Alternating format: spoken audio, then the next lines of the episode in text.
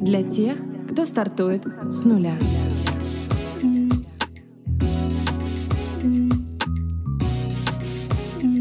С нуля.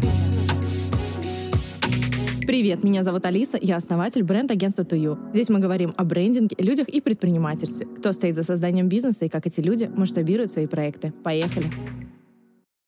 Друзья, всем привет! Третий выпуск, и мы сегодня будем говорить про планы, о том, почему они не работают, о том, как перестать писать бессмысленные списки дел, до которых в потоке срочных задач не доходят руки, и что делать, чтобы цели реализовывались. Я думаю, что хорошо бы начать с примера. Новый год, елка, шампанское, желание. Написали, вдохновились, ну и что дальше? Обычно после того, как праздники заканчиваются, мы медленно и лениво возвращаемся в рутину, потом суетной февраль с его гендерными праздниками, и ты не успеваешь моргнуть, как раз, и, и тут уже лето, а желания как будто должны сбываться сами собой, по наитию. Кто делает чекпоинт своих желаний в конце года? Все прочитали те самые 50 книг. Открою секрет, чтобы их прочитать, нужно читать. Прям регулярно, дисциплинированно и системно выделять на это время. 50 книг в год — это плюс-минус 4 книги в месяц, а значит одна книга в неделю. Если на старте, перед тем, как вы записали это желание, вы не проверили свои возможности для его реализации, то с уверенностью на 99,9% могу сказать, что оно не сбудется в полном объеме. Ну, а значит, привет разочарования и новые списки. Если провести параллель между своими желаниями на год и маркетинговыми задачами, которые собственник ставит перед бизнесом, то можно заметить интересную вещь. Часто ожидания топ-менеджмента и собственника от маркетинга такие, что сложно скрывать улыбку, потому что стыковки с реальностью нет вообще никакой серии. Давайте нам 50 лидов с таргета, но бюджета как бы нет, но вы профессионалы,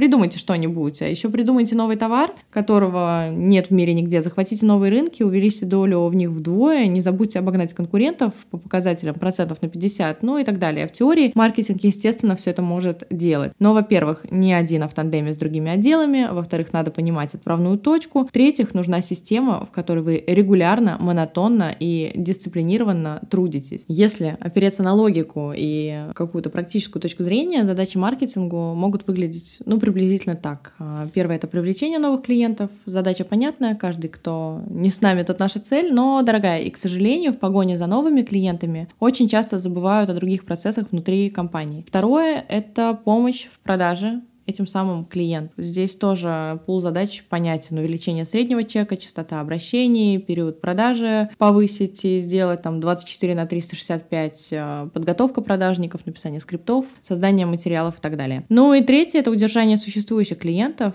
но не банальными спецпредложениями, потому что это тупик. Допустим, вы снизили цену на 5%, а конкурент на 10%. Что дальше? А с помощью каких-то других инструментов, там, допустим, расширение ассортиментной матрицы, улучшение сервиса, расширение каналов продаж. Кстати, продавцами могут в компании быть все, от водителя до собственника. Ну, звучит это все, конечно, красиво, но я предлагаю посмотреть, как прийти от э, слов э, к реализации. Возвращаясь к желаниям, которые мы в новогоднюю ночь пишем на бумажке, могу сказать следующее. Я не верю в желания, я верю в цели. Для того, чтобы достигать какой-то крупной цели, ни для кого не секрет, что ее надо разбивать на мелкие подзадачи. Дальше мы просчитываем сроки выполнения этих задач и распределяем их по неделям. И вот у нас появляется план действий, по которому мы вроде вроде можем идти. Ножками, шаг за шагом, день за днем, но, но нет же, все же не так просто, и тут мы сталкиваемся со спецификой работы нашего мозга. Человек ведет себя так, как будто мозг состоит из двух частей, рациональной и иррациональной, и работают они в противоположных направлениях. Между ними всегда происходит конфликт из-за желания получить удовольствие здесь и сейчас, и достижение какой-то награды в долгосрочной перспективе. Иррациональная природа основана на инстинктах, и она сильнее рациональной. Голод она воспринимает как опасность, и если человек решил питаться правильно, например, например, а дома только торт, то человек съест этот торт. Дождь на улице — это тоже опасность, поэтому можно не ехать по делам или на спорт.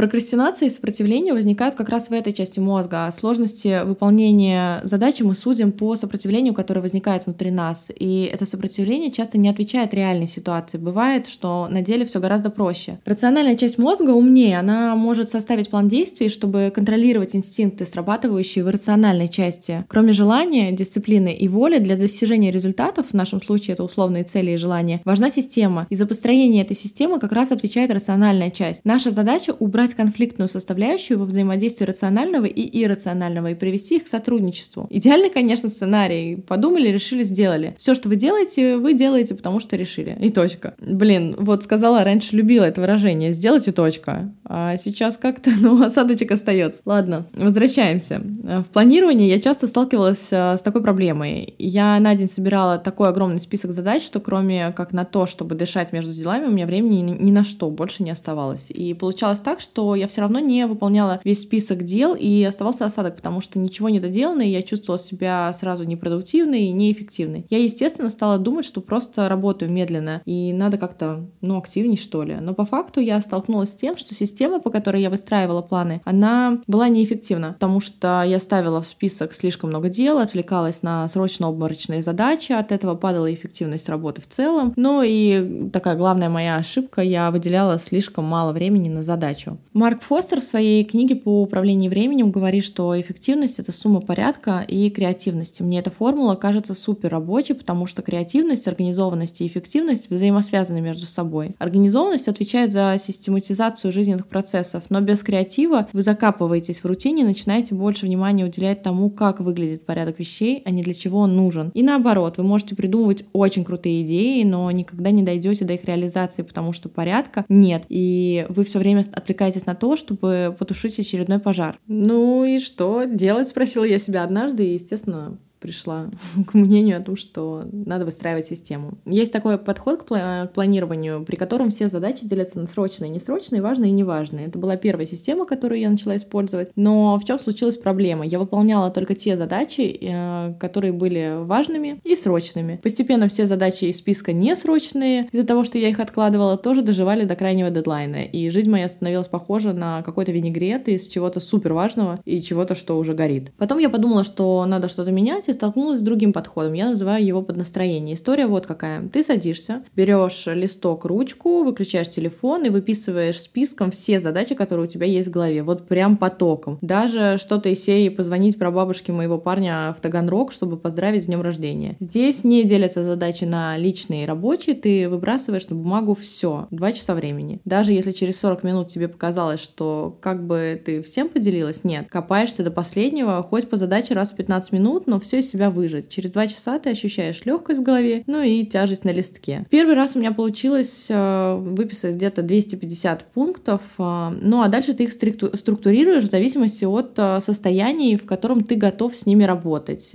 Я делала это в Trello, мне ну, так удобно. В целом можно выбрать любой другой планер. Ну и столбики мои выглядели примерно так. Допустим, первый столбик задачи, ну, когда лениво. У меня в него входили всякие рутинные дела из серии перенаправить документы, заполнить договор, сформировать коммерческое. Все, где думать не надо особо. Далее был столбик, э, когда нахлынул креатив, например, и в него входили все задачи по стратегиям, написанию тех заданий дизайнерам, написанию статей и текстов. В общем, все то, что требует моей включенности. Были списки серии, когда Юлиана, это моя дочь, спит, и у меня там есть час времени. Здесь маска для лица, приготовить обед, записаться на маникюр и так далее. Был список, который я назвала «Никогда». Сюда вошли задачи, которые все откладывались, но по факту я понимала, что что ну их в баню, делать я этого точно не буду. И вот когда ты расформировал все свои дела, то исходя из настроения на сегодняшний день, ты выбираешь графу и делаешь. Практику повторять раз в месяц, все поступающие активности раскидывать по блокам. Ну, мне система не зашла вообще, потому что она не подразумевает долгосрочного планирования и поэтапного какого-то достижения целей. Ты как будто в болоте варишься и разгребаешь все, что накопилось.